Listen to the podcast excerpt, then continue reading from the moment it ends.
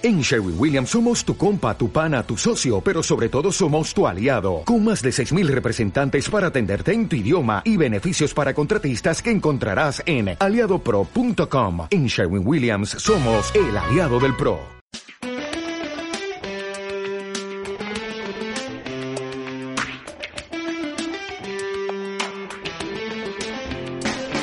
Hola a todos, esto es Economía en 360 grados. Si usted es una de esas personas que siempre ha querido aprender de economía, desde lo más básico como en qué invertir su dinero hasta lo más complejo como cómo explicar una crisis financiera, este es su canal. Empecemos.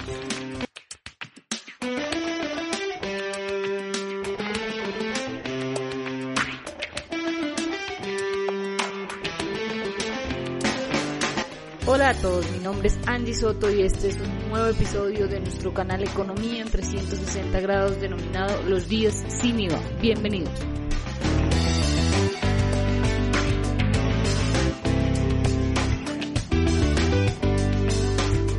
En los últimos días muy seguramente en redes sociales, noticias, periódicos y demás medios de comunicación, nosotros hemos oído hablar por ahí de las medidas económicas que tomó el gobierno nacional a fin de reactivar la economía colombiana. Y una de estas medidas son los tres días sin IVA. Básicamente estos tres días sin IVA lo que se esperaría es que todas las compras realizadas estén exentas de pagar el impuesto al valor agregado o IVA. Pero realmente sabemos qué implica esto, realmente sabemos qué es el IVA. Esto es lo que vamos a hablar en nuestro programa de hoy. ¿Qué tan bueno o tan malo son estos tres días sin IVA?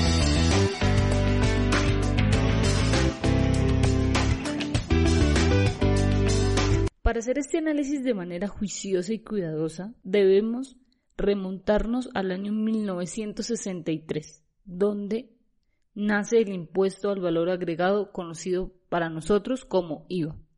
Y este impuesto inicialmente se creó como un tributo que debían hacer los sectores de la manufactura y la exportación. Pero posteriormente, con las crisis económicas que enfrenta Colombia en los 80 y los 90, se empieza a expandir a todos los sectores, de tal manera que ya para el 99 este impuesto se veía en todos los sectores de la economía. En este orden, tenemos que mirar cómo ha venido avanzando el porcentaje a pagar del impuesto IVA, que es lo importante. Realmente, lo que ha venido cambiando en cuanto a este impuesto es el porcentaje a pagar en cada una de las compras realizadas.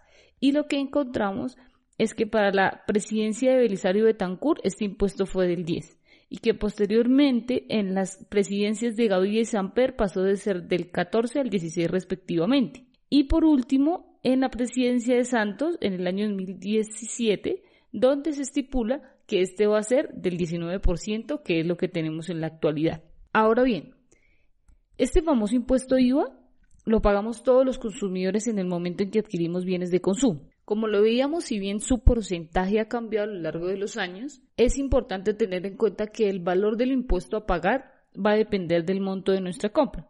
Es decir, que dependiendo del valor monetario que tenga su compra, 200, 300, 400 mil pesos, 2 millones, 5 millones, usted va a pagar un impuesto. Inicialmente, muchas de las personas consideraban que el IVA era pagado por las empresas, porque estas al final del proceso eran las que terminaban trasladando ese impuesto a la DIAN.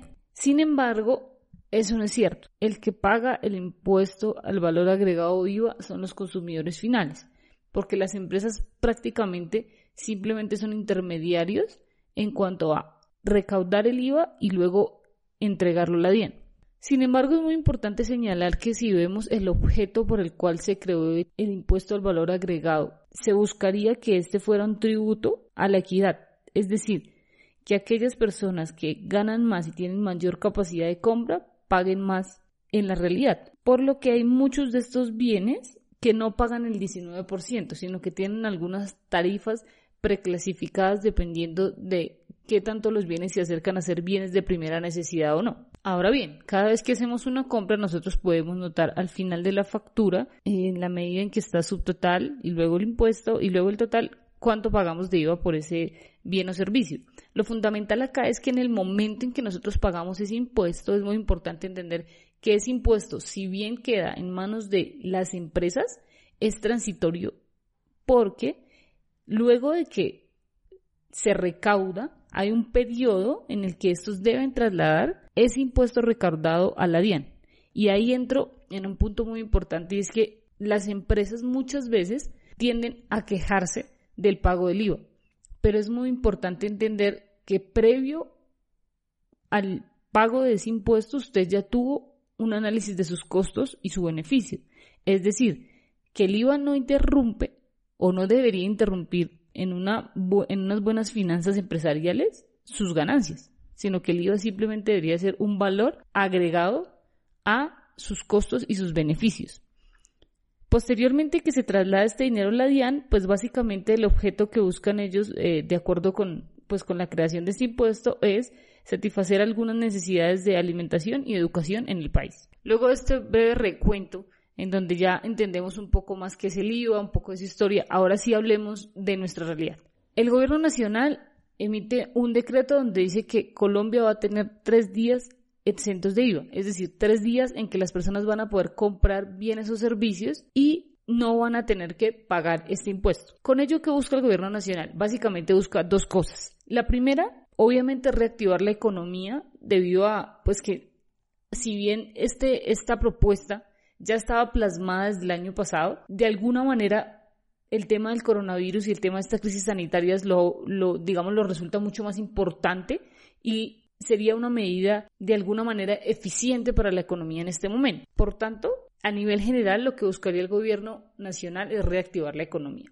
Pero a nivel empresarial tenemos dos características fundamentales por las que las empresas se pueden ver beneficiadas. Una de ellas es la disminución en la cantidad de bienes almacenados. Es decir, que en estos meses que las empresas de bienes de consumo no pudieron abrir sus puertas, es muy probable que tengan represado gran parte de su inventario. Entonces, una de las cosas a las que quiere llegar el gobierno nacional es a que estas empresas puedan soltar un poco de ese inventario que tienen acumulado y la segunda, que vendría de la mano, sería la generación de ingresos a estas empresas de tal manera que puedan de alguna manera solventar o mejorar sus finanzas empresariales y ayudarlos a que tengan una mayor circulación de dinero. Recordemos que la circulación de dinero permite no solo reactivar ese sector o esa empresa, sino que en general lo que se esperaría es que la distribución en el ingreso se dé en cuanto a proveedores, en cuanto a empleados y esto permita reactivar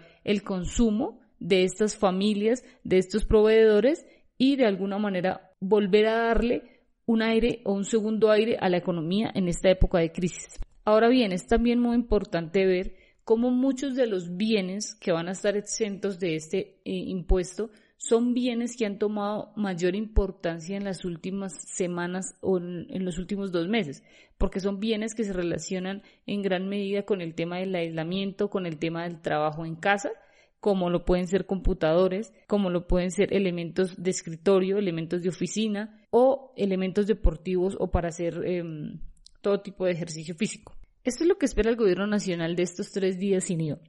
Pero, ¿qué es lo que nosotros como consumidores debemos tener en cuenta a la hora de programarnos para hacer las compras que deseemos hacer? Son básicamente cuatro puntos. El primero, cada persona no podrá comprar más de tres unidades del mismo producto. Es decir, si usted va a hacer sus compras, usted no puede comprar más de tres camisas, tres pantalones, tres pares de zapatos. Es muy importante tener en cuenta los topes de compra de acuerdo con el bien o servicio que estemos comprando. Es decir, que si bien el tope máximo de compra por persona son 2.800.000, en el caso de los artículos de vestuario como lo son por ejemplo la ropa, los tenis, los zapatos, tenemos un tope de 712 mil pesos. En el caso, por ejemplo, de todo lo que son útiles escolares tenemos un tope de 178 mil. En el caso de los juguetes o los equipos deportivos tenemos un tope de 356 mil. Lo que quiere decir que hay que tener cuidado porque muchos de los bienes que vamos a adquirir van a tener topes en cuanto a las cantidades y en cuanto a los valores que vamos a poder comprar con ellos. Lo, tercero y muy importante que tenemos que tener en cuenta, que a mi forma de verlo me parece una medida muy poco eficiente si lo que se quiere es que toda la población pueda acceder a comprar bienes exentos de IVA, es que la única forma de pago aceptada es electrónica. Es decir, las tarjetas débito, crédito o lo que usted pueda pagar en línea. El tema aquí es que muchas personas de los estratos 1, 2 es muy probable que no estén bancarizadas. ¿Qué quiere decir que no estén bancarizadas? Pues que no tengan una tarjeta de crédito o mucho menos una tarjeta eh, débito. En este orden, pues muchas de las capas poblacionales van a quedar por fuera de esto porque pues su forma de pago generalmente es el efectivo. Ahora bien, frente a los productos que van a estar eh, exentos y que van a tener este beneficio son, les voy a nombrar rasgos generales. Vestuario, accesorios, útiles, insumos agropecuarios, electrodomésticos, equipos deportivos y equipos de tecnología. Pero mucho más allá de estas características que les acabo de nombrar en cuanto a topes, en cuanto a tipos de bienes que van a estar exentos del IVA, es muy importante tener en cuenta cuál va a ser el papel de nosotros como consumidores en relación con nuestras finanzas personales. Estas compras, si bien tienen un valor inferior al que normalmente nosotros podríamos tener en cualquier época del año en estos tres días. Es muy importante que se realicen de manera programada y controlada. Es decir, que usted muy juiciosamente, si tiene presupuesto para hacer compras dentro de estos tres días, tenga claro cuál es su tope de presupuesto personal y qué es lo que va a adquirir con él. Por eso nosotros hemos querido traer algunas cosas que son fundamentales para que usted aproveche si bien estos beneficios, pero también no ponga en riesgo sus finanzas personales por tener un consumo exagerado o excesivo. La primera de ellas es adquiera los bienes que usted necesita. Realmente, si bien muy probablemente en todos los portales electrónicos y en algunos sitios físicos que van a estar abiertos para estas compras, van a haber múltiples promociones y es muy probable que las empresas aprovechen esta oportunidad para vender mucho de lo que hablábamos, del inventario represado que tienen, es muy importante que usted compre cosas que realmente necesita. Si en algún momento usted consideró que es necesario cambiar su equipo de cómputo, esta es una oportunidad si usted tiene el presupuesto para hacerlo. Pero la idea no es ir a estos almacenes y comprar de manera descontrolada cosas que al final del día vamos a ver si bien que no necesitábamos o que realmente no tienen una utilidad específica dentro de nuestro diario vivir. Dos, recuerde que si bien, como lo hablábamos, los únicos medios de pago aceptados son electrónicos, esto no quiere decir que usted tenga por obligación que utilizar, si la tiene, su tarjeta de crédito. Existen billeteras virtuales que le permiten pasar a usted de su tarjeta débito a una tarjeta relativamente se podría considerar crédito, pero en virtual, y esto le va a permitir a usted tener dinero eh, si en algún caso usted no va a poder pagar con su tarjeta de débito o no o la empresa con la que va a comprar no le da la opción de pagar con tarjeta de débito. 3. Los pagos con tarjeta de crédito. Si en algún punto decidimos comprar con nuestra tarjeta de crédito, es muy importante evaluar el beneficio costo de esta acción. En lo siguiente, si bien nos estamos ahorrando un 19% de impuesto, es muy importante entender que si pagamos con una tarjeta de crédito y lo diferimos a más de tres o cuatro cuotas, es muy probable que terminemos pagando el 28% más.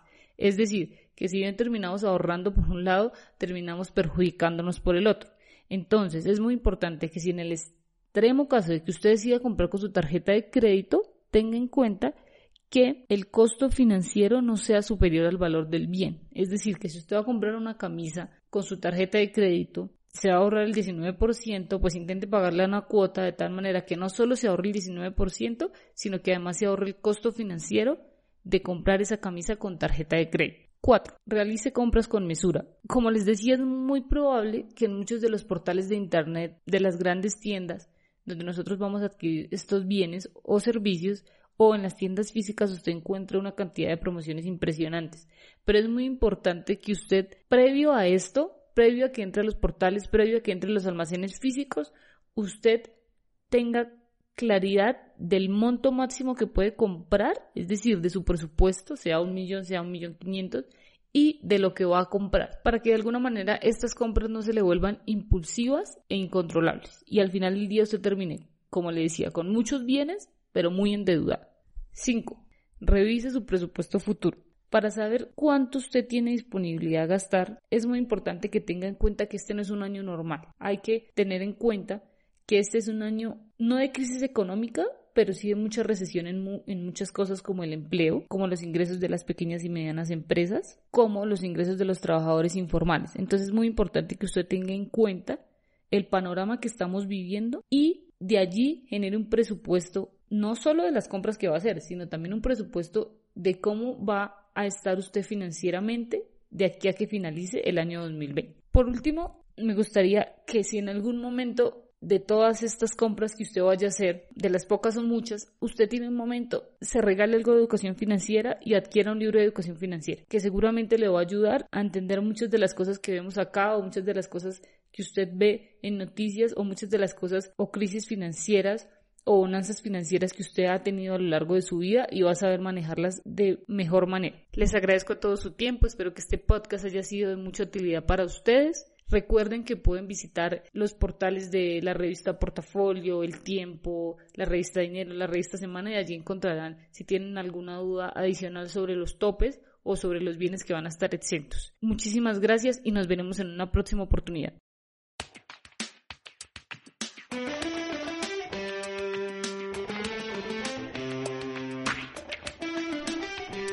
No olviden suscribirse a nuestro canal Economía en 360 grados, escribirnos en nuestro blog personal Economía en 360 grados disponible en Google y seguirnos en nuestras redes sociales en Facebook como Cifras y Activos, en Twitter como arroba Cifras y Activos, en Instagram como Cifras y Activos. Gracias.